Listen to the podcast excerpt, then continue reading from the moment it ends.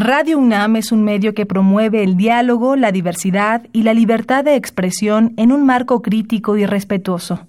Los comentarios expresados a lo largo de su programación reflejan la opinión de quien los emite, mas no de la radiodifusora. La Facultad de Derecho de la UNAM y Radio UNAM presentan Toda sociedad requiere para su funcionamiento regirse por valores, principios, normas e instituciones. A diario escuchamos, leemos y opinamos sobre temas relacionados con la legalidad. Pero, ¿verdaderamente conocemos nuestros derechos y obligaciones? Tu participación es indispensable. Acompáñanos. Derecho a debate. En la cultura de la legalidad participamos todos. Conduce Diego Guerrero.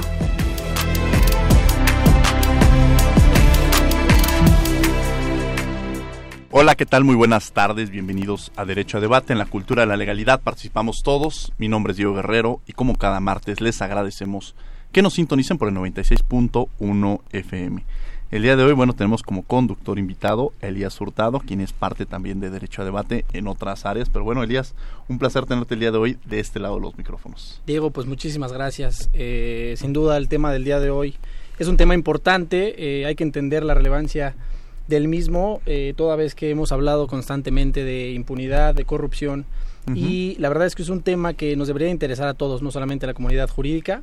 Creo que es un tema que sobre todo a los jóvenes abogados como nosotros tenemos ese compromiso de cambio. Y bueno, pues yo los invito a que no se pierdan eh, la charla que tendremos con los invitados de lujo del día de hoy para que puedan entender un poco más de cómo es este tema de la ética en la práctica de la abogacía. Bueno, pues mándanos a la cápsula. Así que vamos a la cápsula, por favor. Eh, las voces universitarias. Las voces universitarias.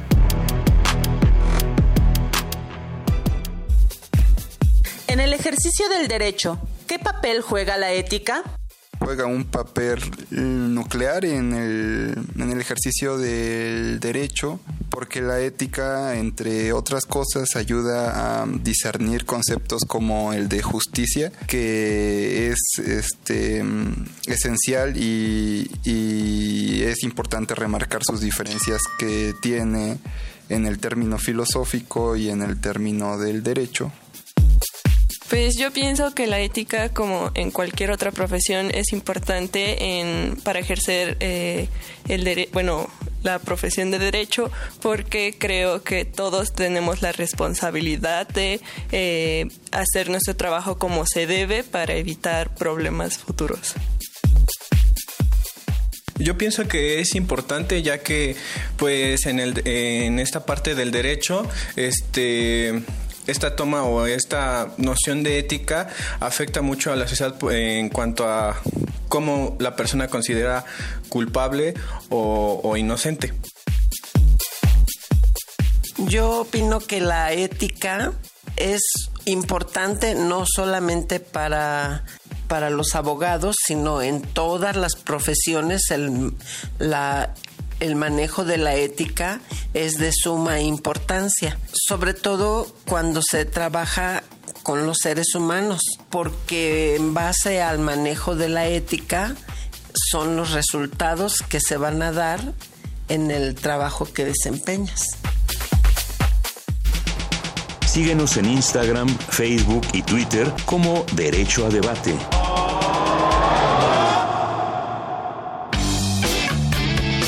Queremos que entres al debate. Llámanos al 55 36 43 39 y participa.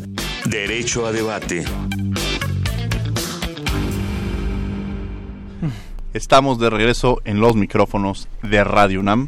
Elías, ¿quiénes son nuestros invitados? Sí, digo, mira, el día de hoy tenemos al maestro Ángel Martín Junquera Sepúlveda. Él es presidente del Ilustre y Nacional Colegio de Abogados de México. Presidente, bienvenido a este programa.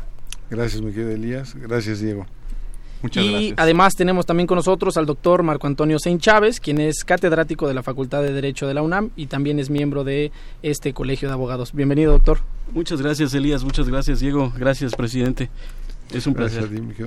Maestro Ángel Martín Junquera Sepúlveda, presidente del Ilustre y Nacional Colegio de Abogados de México. ¿Qué es, antes de empezar a hablar sobre la ética, qué es o qué significa este Ilustre y Nacional eh, Colegio de Abogados?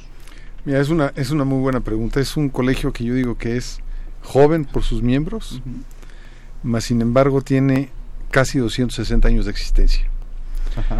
Y hago, hago este comentario siempre que puedo.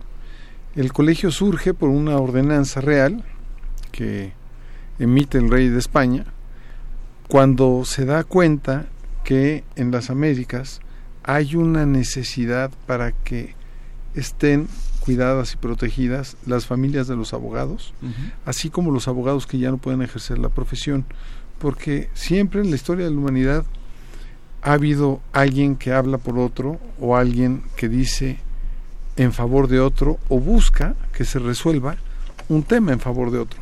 Eso es abogar, esa es la abogacía. Y eh, hace 260 años, en una, en una crisis económica, empieza a haber deambulando por las cortes a muchos familiares de abogados.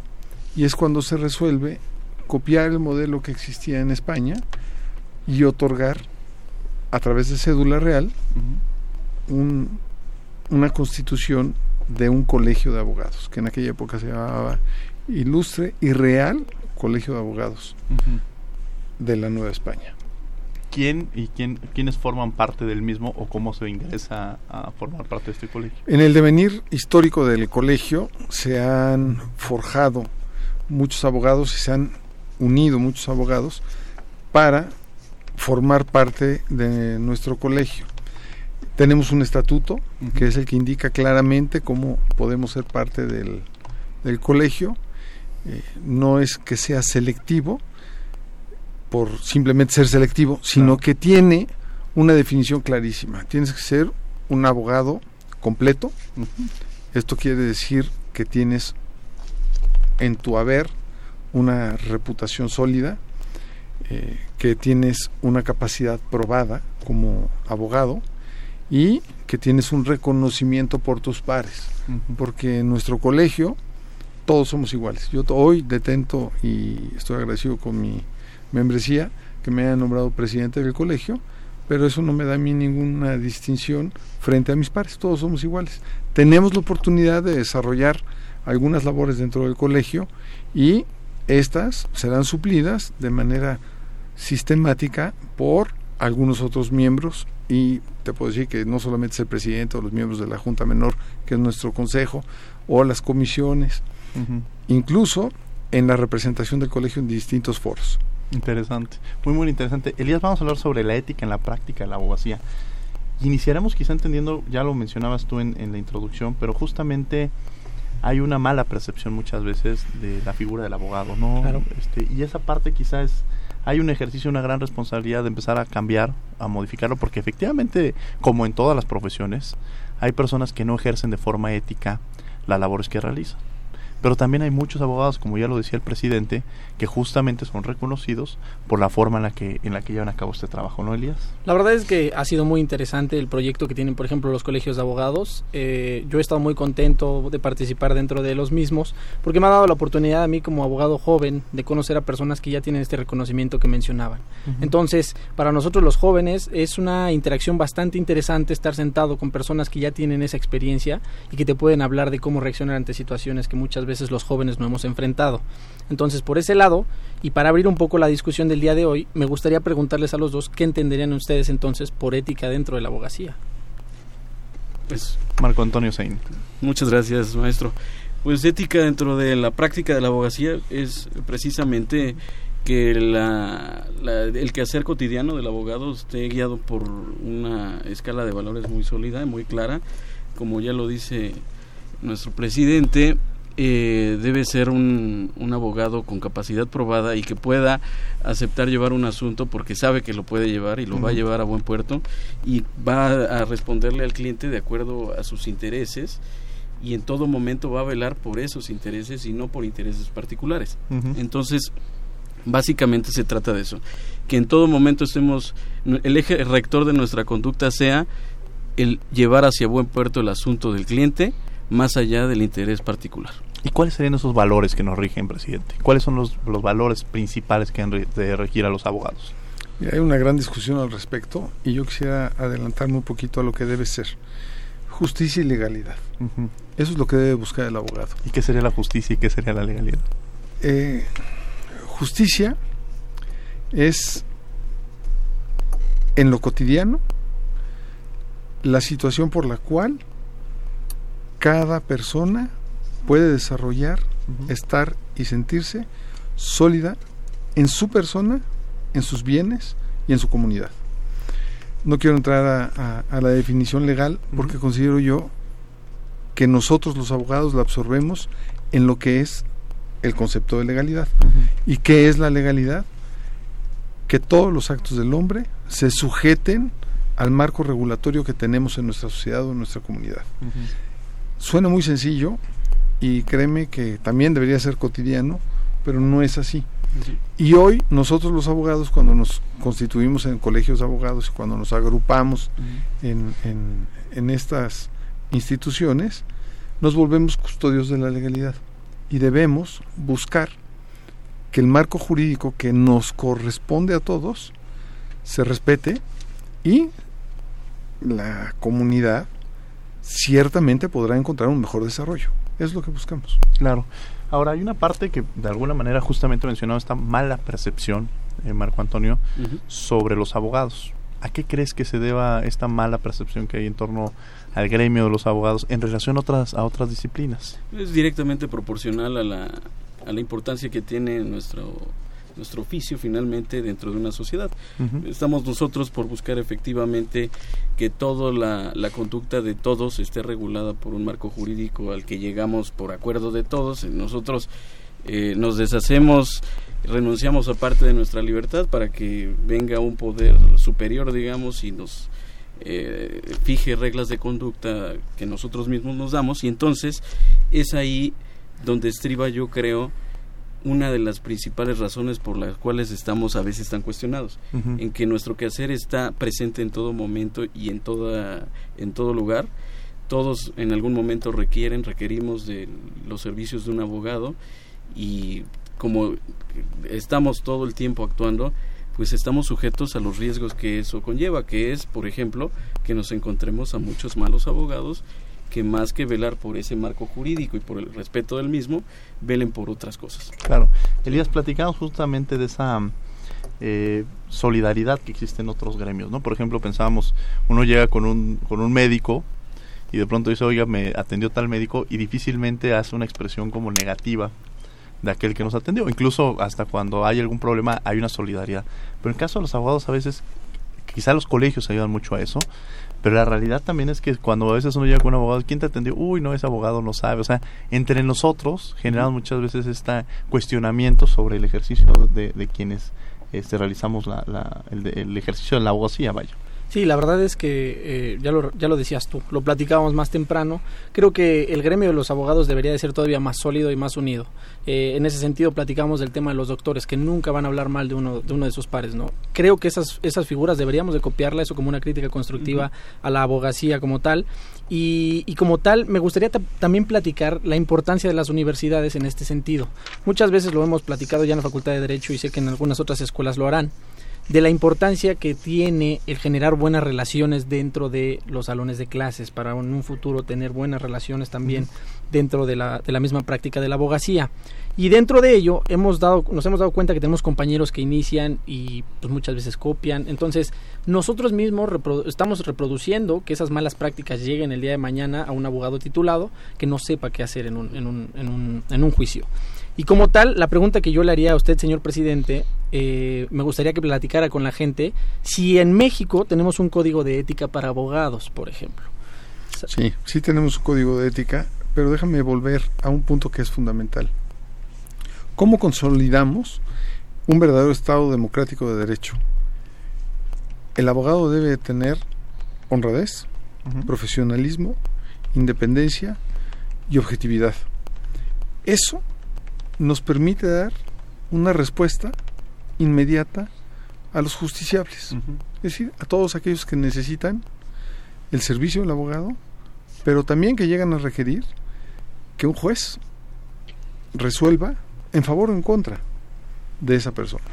Volviendo al tema de al tema de la ética, para nosotros los colegios de abogados es muy importante tener para con nuestros afiliados, para con nuestros miembros, una definición clara del deber ser y este se sujeta a nuestros códigos de ética. Hoy puedo aplaudir que tenemos el compromiso claro, todos los que formamos parte de este colegio, y lo hemos podido transminar a los otros colegios, o lo hemos trabajado a veces de manera conjunta, para que nos sujetemos a reglas claras de comportamiento, pero sobre todo también de preparación y de atención, porque la educación continua, pareciera que no, se debe de dar siempre en el ejercicio de la abogacía. ¿Por qué? Porque la sociedad es cambiante. Las leyes se van ajustando a la sociedad y los abogados vamos trabajando para que se cumpla con el marco regulatorio. Si no estamos preparados, si no nos vamos capacitando, pues simplemente no lo podremos hacer. Ha sido penosísimo ver en muchísimos medios cómo abogados que hoy se sujetan al procedimiento oral no tienen la más remota idea de cómo atender un juicio. Y vemos cómo los mismos jueces llegan a pedir que se retiren algunos abogados de ese foro, que es un juzgado, y que se está resolviendo en el menor de los casos un tema económico, pero en la complicidad del mal actuar generan un conflicto para el justiciable. Y si hablamos de la libertad, imagínense el riesgo que es. Claro. Y hay una parte muy interesante, justamente esta opción de cuántos, el tema de colegialización obligatoria que en algunos este, países existe. Y también esa parte que además yo aprovecho que muchos de esos abogados, había abogados que se titularon hace muchos años, pero no regresan a la universidad, porque incluso la universidad, específicamente en la Facultad de Derecho, tiene una serie de cursos, diplomados, de especialidades, maestrías y doctorados, para estarse capacitando constantemente. Pero igual hay abogados que terminan hace mucho la carrera y no han, no han buscado esta capacitación y tienen en sus manos muchas veces la libertad, quizá una persona, y, es necesario contar con este, quizá con un padrón de saber quién, qué abogados este, tienen esa capacitación, o quizá esa parte de obligarlos a cada 3, 4 años estar haciendo un examen para ver qué tan fortalecidos están en conocimiento, o esa parte de la obligatoriedad, como el caso de Estados Unidos que existe para formar parte de un colegio, ¿no, Marco Antonio Sein? Sí, claro, y es parte del ejemplo que, que decían con los médicos ahí tenemos que un médico, un cardiólogo, un neurólogo, sabemos que se dedican solo a eso, a la cardiología, a la neurología, pero en el caso de los abogados, encontramos muchos que pueden decir, yo llevo la materia que sea. Y no solo no están actualizados en la materia que se supone que llevan, sino que además son muy proclives a entrar en los terrenos de otras materias. Entonces, efectivamente, uno, una de las cosas que puede perseguirse, y creo que podría ser una buena medida, sería una colegiación obligatoria, en donde efectivamente hubiera una garantía de que cualquier persona puede acudir a un abogado y ese abogado por lo menos va a estar preparado y actualizado para llevar el asunto. Bien, interesante. Vamos a escuchar Derecho UNAM hoy, las noticias más relevantes de la Facultad de Derecho a lo largo de esta semana y regresamos a los micrófonos de Radio UNAM. No se vayan. Derecho UNAM hoy. El equipo formado por Ana Valeria Romero Castro, Lorena Morán Cruz, Sofía García León, Dulce María Sebastián Barreda y los alumnos Lázaro Benavides Lozano e Irving Rodríguez Vargas compitió contra 20 universidades de América Latina en una simulación de un caso contencioso ante la Corte Interamericana de Derechos Humanos. De esta forma, el desarrollo de las y los próximos abogados de nuestra universidad continúa fortaleciéndose. Enhorabuena para el equipo. Los exhortamos a seguir poniendo poniendo en práctica sus conocimientos con responsabilidad social. La Universidad Nacional Autónoma de México, a través de su Facultad de Derecho, la Escuela de Leyes del Oeste de San Diego y el Instituto Latinoamericano de Derecho y Justicia, desarrollaron la primera competencia de mediación. El concurso versó sobre este mecanismo voluntario mediante el cual los intervinientes buscan, construyen y proponen opciones que solucionen las controversias. Durante la jornada participaron 20 instituciones educativas del territorio nacional, un esfuerzo que busca romper el paradigma del sistema de justicia penal e impulsar que las y los estudiantes de leyes transformen su perspectiva de la enseñanza tradicional a una en la que las y los alumnos participen más para su retroalimentación y puedan mejorar continuamente. ¿Sabías que en la Facultad de Derecho se encuentra el mural La tragedia y la música? Fue realizado por la pintora jalisciense María Izquierdo, una de las artistas más representativas de nuestra cultura. Date una vuelta por la facultad, encuéntralo en el auditorio U Semper. No dejes de explorar los tesoros culturales que la UNAM tiene para ti. Síguenos en Instagram, Facebook y Twitter como Derecho a Debate.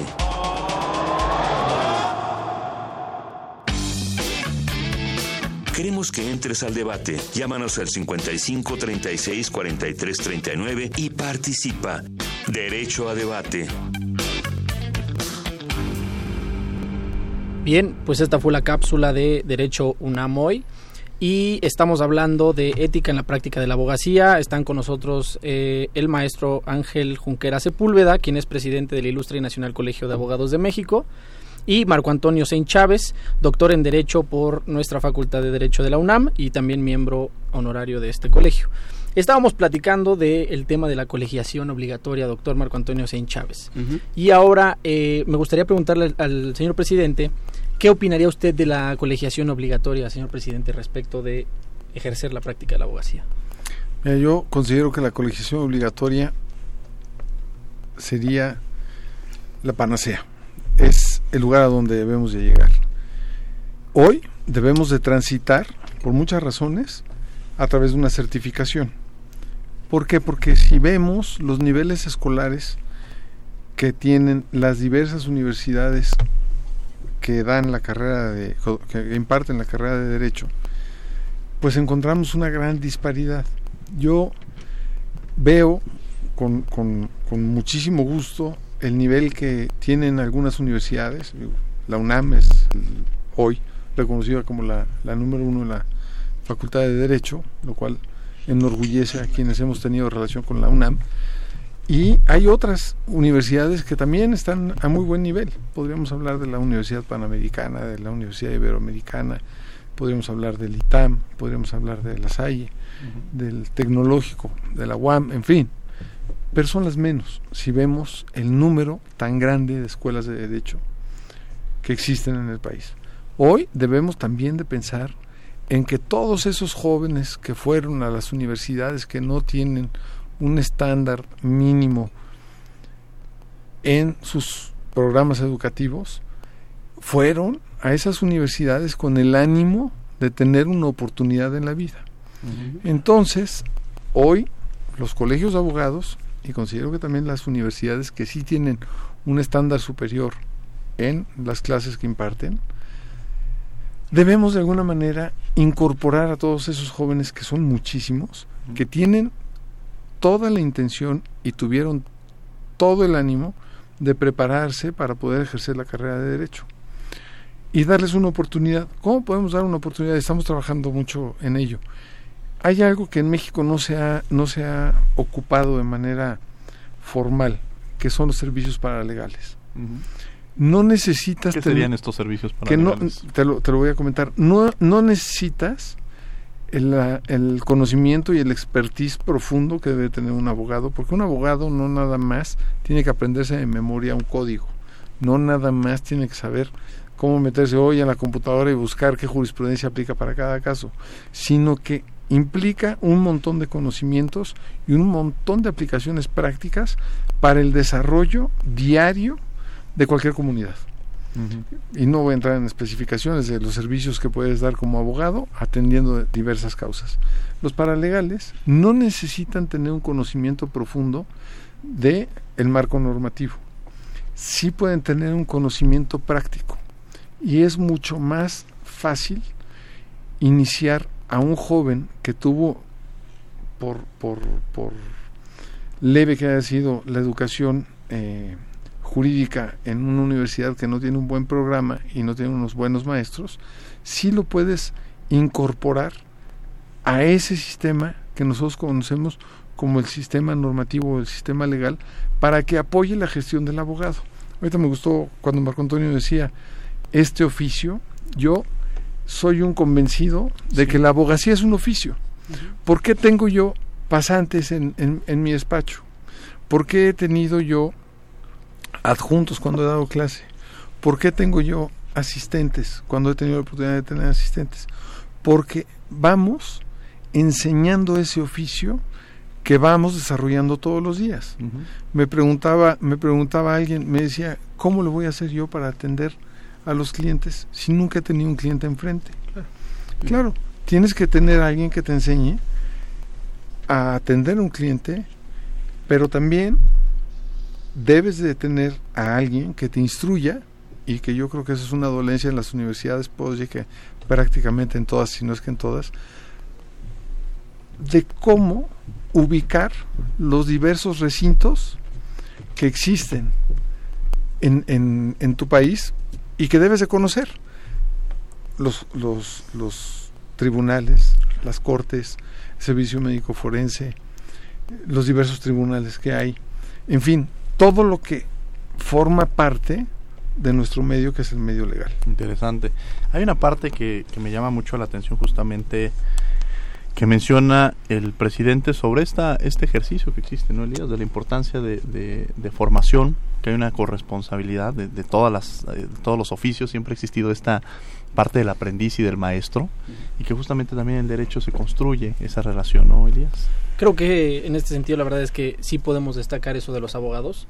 Eh, generalmente el abogado es una persona que, como ya lo mencionaba el presidente, puede tener a lo mejor un asistente, un adjunto o pasantes. Esto la verdad es que a nosotros como jóvenes nos sirven mucho. Yo lo puedo decir por todos los jóvenes abogados. Lo agradecemos de verdad a la gente que ya está más consolidada como ustedes que están aquí sentados con nosotros.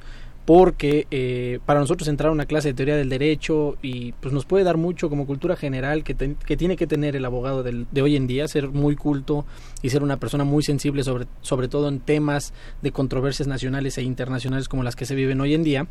Además, debemos aprender a cómo trabajar, por ejemplo, estar ante un cliente, estar en una comida de negocios y todas esas cosas creo que es algo que sí hay que destacar de los de los abogados en general. Sí, hay códigos que vamos marcando y que otras profesiones quizás no los tienen, ¿no?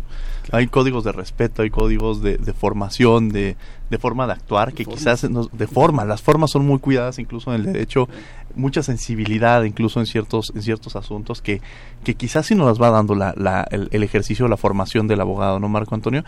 Y hay otra parte que también me, me, llama mucho la atención de lo que decían, el hecho de, en esta parte de colegiación, de colegiación, de colegiar, bueno, meterse en colegiación, eh, entra un tema que se me llama mucho la atención, que es entre quiénes lo vamos a hacer, ¿no? Porque también entraría esa parte mencionada, bueno, está la UNAM, la Ibero, el ITAM, la Salle, la UP, pero muchas veces también en México corremos el riesgo de que hay muchas universidades que, sobre todo en los noventas, empezaron a surgir del derecho y que quizá entre estas universidades no sé si estarían tan de acuerdo en incorporarse con estas universidades que no tienen el mismo prestigio, porque justamente lo mencionaban, para poder integrarse al colegio se requiere un prestigio. Supongo que en ese mismo sentido, para formar parte de este colegio, de entre las universidades, pues sería importante también valorar entre quienes se están uniendo. Y un dato también que me, que, que creo de gran, bueno, más bien empezaré con esta pregunta y después tendré otra relacionada. Marco Antonio Sein. Bueno, eh, eh, como lo, lo, señalábamos y en este concepto, siguiendo con el concepto del oficio que es la abogacía, en ejercicio de esa misma solidaridad que estamos viendo que existe cuando tenemos un asistente, un adjunto, otros abogados apoyándonos, eso tendría que ser también incluir a todas las escuelas. Sabemos que no todas son de la misma calidad. Hoy tenemos 190, 1900 más o menos instituciones que, que, otorgan el, la licenciatura en Derecho y con ello la cédula para ejercer la profesión. Y efectivamente hay unas que francamente no, no cumplen con algunos requisitos mínimos que debe tener un abogado para salir a, a ofrecer sus servicios. Pero tampoco podemos eh, dejar de ser los solidarios que hemos demostrado el día de hoy que somos en el gremio y tenemos que incluirlos porque finalmente nos está tocando un tiempo en el que debemos subsanar una política pública fallida de muchos años, que fue el otorgar reboes a diestra y siniestra a muchas instituciones que no cumplían con los requisitos.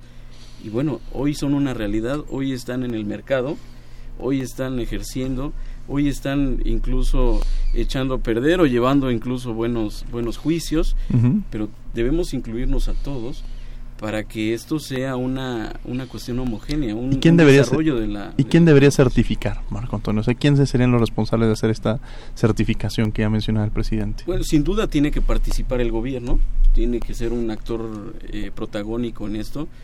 Eh, los colegios, que son quienes llevan más avanzado el tema, no todos los colegios, porque también entre colegios hay niveles. Hay muchos colegios. Hay, muchos. Hay, colegios reconocidos eh, por la Secretaría de Educación Pública. Hay 12. Ajá. Eso sintetiza el, el, ejercicio de la colegiación. Pero, y se da en su mayoría en la Ciudad de México. Pero hay muchos colegios que no son realmente colegios. Y yo comentaba, comentaba hace unos días con el rector de la Escuela Libre de Derecho, que hay que reconocerlo, la Escuela Libre de Derecho tiene uno de los mejores programas académicos, porque no solamente es el programa académico donde les dan clases, sino que también los llevan de la mano en la práctica y tienen, vive, claro, es, es un número muy pequeño, muy reducido de alumnos, vive una experiencia muy diferente a las otras universidades. Yo podría decir que en, para un sector, para un tipo de alumno, la Libre resulta una escuela fantástica. De verdad, yo creo que es una de las mejores universidades también. Claro, no tiene el universo que tiene la UNAM. La UNAM es verdaderamente una universidad. Y en alguna ocasión alguien me criticaba. Es que la Escuela Libre de Derecho es solamente una escuela. Y la, la UNAM es una universidad. Dije, viva la diferencia. Qué bueno que tenemos una escuela que tiene un universo, si quieres, pequeño, pero muy bien definido de alumnos. Y el UNAM tiene un universo muchísimo más grande, con una serie de oportunidades totalmente diferentes. Eso es atender un mercado educativo como debemos de tenerlo. Y me encanta hablar de la Salle, que es mi alma mater, y me encanta hablar también de la Panamericana, donde tuve la oportunidad de estudiar la maestría en filosofía. Son universidades que son totalmente diferentes. ¿Por qué? Porque necesitamos tener una oferta educativa diferente.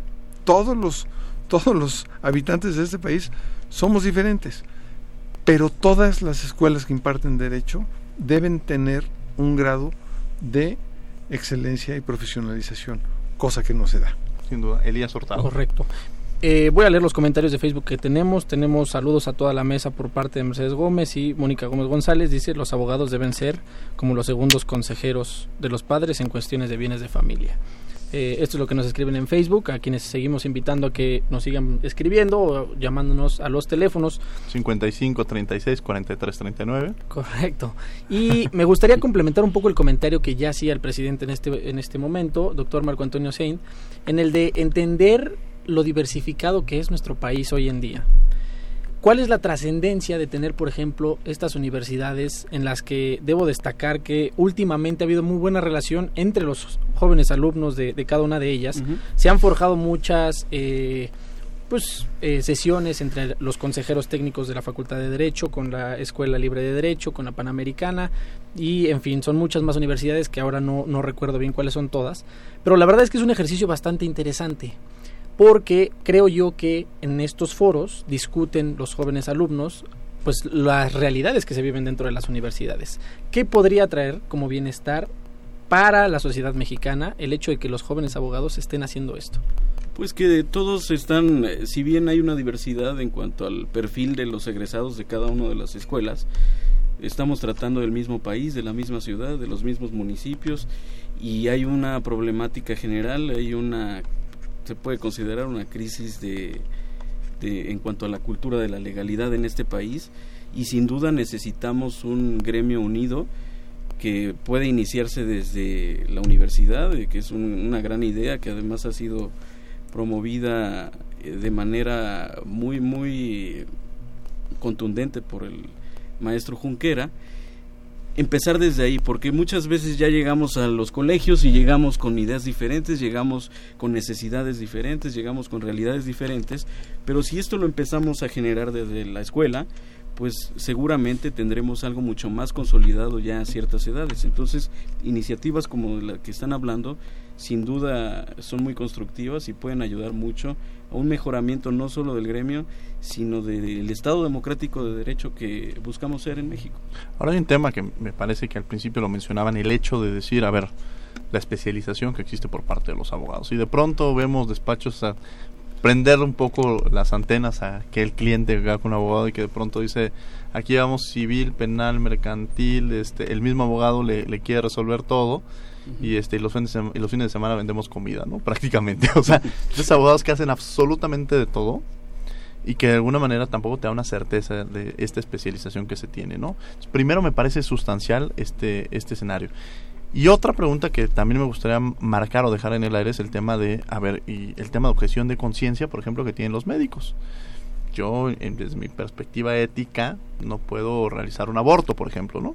Sea, no estoy de acuerdo con el aborto, entonces no voy a realizar un aborto, pero en el hospital, que ahí sí hay que aclararlo, sí tiene la responsabilidad de que si un doctor no lo puede ejercer, no lo debe, no quiere ejercerlo, sí cuenten con otro doctor que pudiera en un momento dado ejercerlo. Esta objeción de conciencia por parte de los abogados existe, es decir, si llega un cliente y yo sé que no es, o sea, que efectivamente violó, robó, mató, o sea, tengo en la ética como abogado, tengo o puedo defenderlo. Pues este, ahí, porque además yo yo creo que es un tema es un tema de principios. Yo estoy convencido, te lo puedo decir que a nosotros nos ha sucedido en no, muchísimas ocasiones, pero a lo mejor tres o cuatro veces a lo, largo, a lo largo de 35 años que tengo con el despacho. En alguna ocasión llegó un narcotraficante para que lo defendiéramos. Y te aterras cuando sabes quién es la persona, pero con toda honestidad le dijimos, no llevamos ese tipo de asuntos porque estamos seguros que no los vamos a sacar adelante. Se fue y no hubo ningún problema nos quedamos, y lo debo reconocer, nos quedamos aterrados, eh, Kurt Herman y un servidor, de saber que había llegado este, este cliente. Muchos años después llegó una clienta por el mismo corte, y tampoco fue fácil, porque no sabes, uno, por qué llegó contigo, y dos, cómo va a tomar cuando le des la negativa de, del servicio. Más sin embargo, le dijimos, sabemos quién sí lleva este tipo de asuntos, suponemos que es profesional, y lo encausamos. No sé si lo tomó o no lo tomó el abogado que referimos. Como también puedes tener como principio no llevar el asunto de un violador. En alguna ocasión nos llegó también un violador y dijimos, ¿sabes qué? No somos el perfil de abogado que pueda atender este tipo de asuntos. queda, queda la secrecía que viene siendo como una confesión para, para, para, para, la persona con su abogado, para nosotros es una secrecía, y simplemente no dijimos nada, dijimos, nosotros no llevamos este tipo de asuntos, consideramos que fulano, sutano, perengano pueden ser opciones, y en este caso fue a ver una abogada que sabemos que lo atendió, no sabemos en qué va el asunto. Así como también en alguna otra ocasión llegó un posible cliente donde su intención era arrebatarle a los menores hijos a la, a la madre, simplemente porque el tipo así lo quería hacer.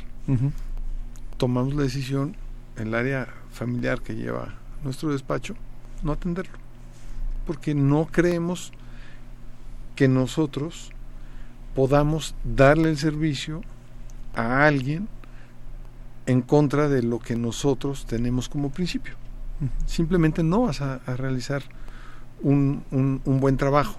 Y la persona que viene a solicitar que tú lo representes, lo defiendas o incluso abogues por él, pues debe tener la mejor representación. Yo pongo el ejemplo, y lo he dicho muchas veces frente a los jóvenes, es como si alguien que tiene vértigo lo ponen a pintar los últimos pisos por fuera de un edificio pues seguramente se va a caer y, se va a morir, no va a servir. Pero hay quien le gusta sentir la adrenalina de estar colgado y estar limpiando un vidrio.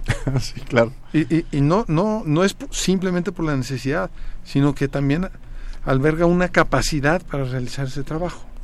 Yo considero que nuestra profesión es verdaderamente espléndida porque nos da la oportunidad de servir. Pero debemos de ser muy honestos con nosotros mismos para poder atender los asuntos que sabemos podemos llevar con éxito.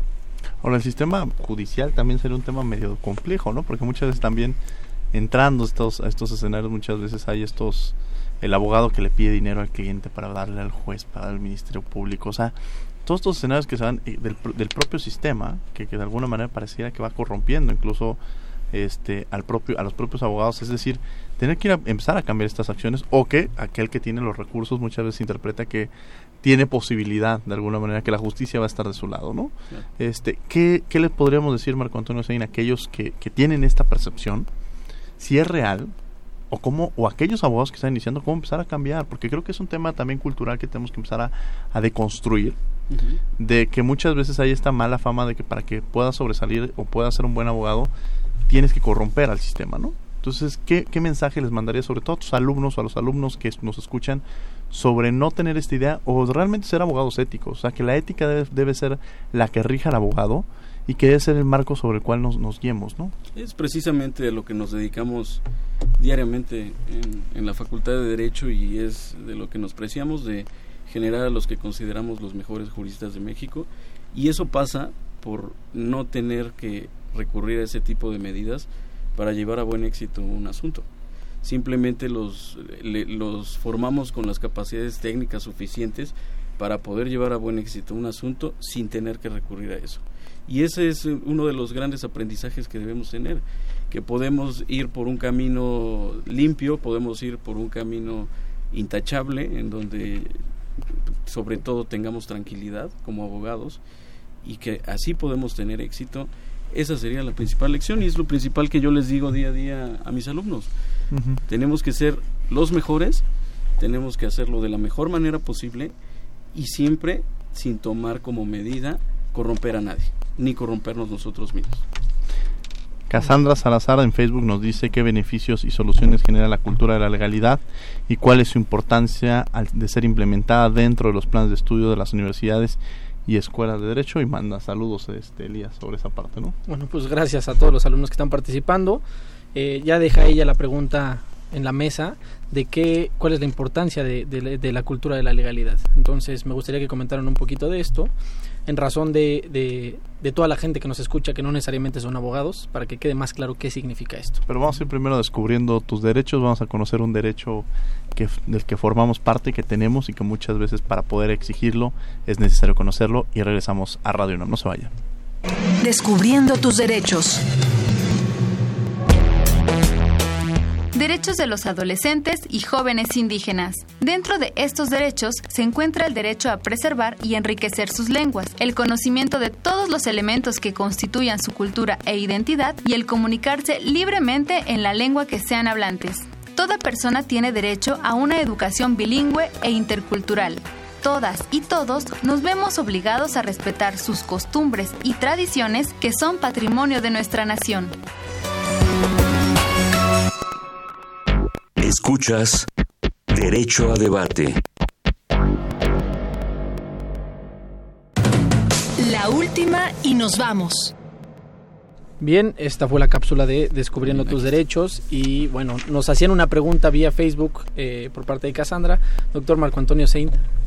Pues los beneficios que trae la cultura de la legalidad es precisamente eso, que todos nos rijamos por, un, por el marco regulatorio que nosotros decidimos darnos en algún momento y que estamos perfeccionando día a día, de ahí la reformabilidad de todo lo que vamos haciendo. ¿O la cultura de legalidad nada más para los abogados o, o quiénes tienen responsabilidad en la cultura de legalidad? Absolutamente todos, todos los que estamos bajo las reglas que, repito, nos, nos hemos dado, abogados, médicos, uh -huh. ingenieros, todos debemos eh, buscar que esto se vaya generando y se vaya fortaleciendo, una cultura de la legalidad en todo aquello que estamos haciendo día a día. ¿Cuál sería un ejemplo, presidente? A ver, yo creo que es un tema verdaderamente importante y con el cual debemos de, de, de debemos de enfocar no solamente el comentario, sino nuestra visión, nuestra propia vida.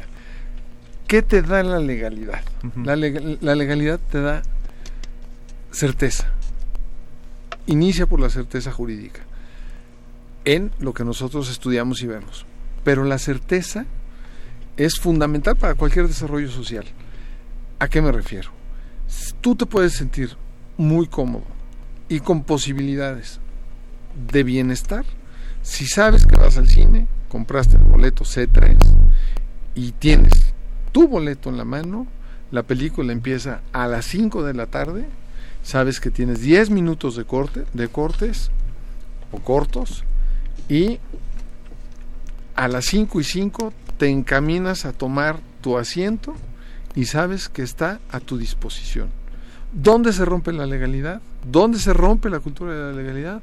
Cuando el sujeto que estaba en el asiento A3 decide pasarse al asiento que te corresponde porque lo ve vacío. Es un ejemplo muy simple, es un ejemplo muy sencillo, pero eso no te permite sentirte bien. Atenta contra tu persona, atenta contra la cultura de la legalidad. Otro ejemplo que es muy común. Tienes un asignado un lugar de estacionamiento en tu lugar de trabajo. Y llegas y sabes, tienes la certeza de que el lugar va a estar vacío porque es el que te corresponde a ti. ¿Dónde se rompe la legalidad? Cuando llegas y hay otro coche estacionado. Eso te genera un malestar. Eso te genera enojo eso ya no te permite el buen desarrollo. Imagínense que la legalidad se rompe en una sociedad y el día lo inicias sacando tu coche, abres la puerta de, de tu casa y hay un coche parado y no puedes salir. Regresas y dejas tu coche y ya vas enojado. Sales de tu casa y ves un bote de basura del vecino que está tirado frente a tu entrada. Otra molestia caminas hacia la esquina donde podrías tomar el servicio público y porque no hay una cultura de la legalidad, simplemente no pasa el transporte. Tienes que caminar a tu lugar de destino. Y te das cuenta que como no hay una cultura de la legalidad, no cerraron las, las tomas de agua y se está cayendo, se está derramando el agua. Y ya no vas a tener agua en la noche cuando llegues a tu casa. Imagínense el caos que viviríamos si estamos fuera de la legalidad. O el caos que vivimos, ¿no? O el caos que vivimos. Pareciera una historia de algo y es un tema, ajeno, pero es algo, una realidad que se vive, ¿no? Es un tema social. Sin duda es un tema social que tiene que ver mucho con un tema cultural y sobre todo con el ejercicio debido del poder. Claro. Estamos en tenemos, la... Tenemos un este, comentario de Facebook. Eh, Alejandro Saint nos dice, en lo personal estoy en contra de la colegiación obligatoria por ser un atentado a las libertades, pero fuera de la posición personal existe una opinión por parte de la COFESE en donde se ha argumentado la anticonstitucionalidad de la colegiación obligatoria por ser contraria a la libre competencia. Y nos dice que qué opina la mesa al respecto. Pediría 30 segundos porque ya nos queda para la última y nos vamos. Yo considero que la colegiación es un término final de una evolución. Y coincido con Alejandro que hoy no hemos iniciado ni siquiera el primer paso sólido dentro de un marco gubernamental para apoyar el desarrollo pleno de la abogacía, que esto favorecerá a la sociedad. Debemos iniciar por la certificación de los abogados. La última nos vamos, Toño, algún comentario que quieras hacer este o acotar algún tema que ha quedado en el aire. Bueno, pues seguir insistiendo a todo mundo y a mis alumnos, a todo mundo, a la sociedad, que debemos eh, privilegiar y debemos dar prioridad a la cultura de la legalidad. Eh, contestando la pregunta, terminando de contestar la pregunta de Cassandra, ¿cuál es la importancia de que esté en un plan de estudios como en el plan de estudios nuevo que tenemos en la Facultad de Derecho? Pues generar desde el primer semestre de la universidad ese respeto de todos por las reglas que tenemos, por la condición del de al lado, por no irnos al lugar del de al lado, al locker del gimnasio de otra persona y así todos vivir, finalmente tener una convivencia armónica. Muchas gracias Marco Antonio por haber estado con nosotros. Gracias. Presidente Junqueras. gusto, gracias por la invitación. ¿Algún comentario que quiera dejar este o con que lo quisiera cerrar? Claro que sí. El mejor, el, la mejor forma de vida se da dentro del marco legal y eso permite el desarrollo de cualquier comunidad. Muchas gracias por haber estado con nosotros aquí en Derecho a Debate. Elías. Diego, pues muchísimas gracias, agradecerle a toda la mesa su participación y bueno, destacar esta parte de la educación continua, insistirle a todos los abogados que pues se mantengan eh, actualizados, que sean un tema de especialización y el abogado que hoy no esté especializado, pues creo yo que difícilmente puede competir allá afuera, ¿no? Les agradecemos que han estado con nosotros y también a quienes nos escuchan. Agradecemos a la Facultad de Derecho y a Radio UNAM en la operación técnica Andrés Ramírez, asistencia que el día de hoy estuvo en la conducción Elías Hurtado y Lorena Redondo redacción y de las notas Ana Salazar y la voz fue de Ivonne Gallardo, coordinación y difusión Yanis Hernández y Valeria Gómez, en la producción Paco Ángeles. No olviden que nos escuchamos de ley el próximo martes aquí en Derecho a Debate y les deseamos este el mayor de les deseamos muy feliz Navidad y próspero año nuevo a quienes nos escuchan. Estaremos transmitiendo programas, repeticiones de los programas que tuvimos a lo largo del año, pero siempre con la finalidad de seguir difundiendo la cultura de la legalidad y los derechos humanos.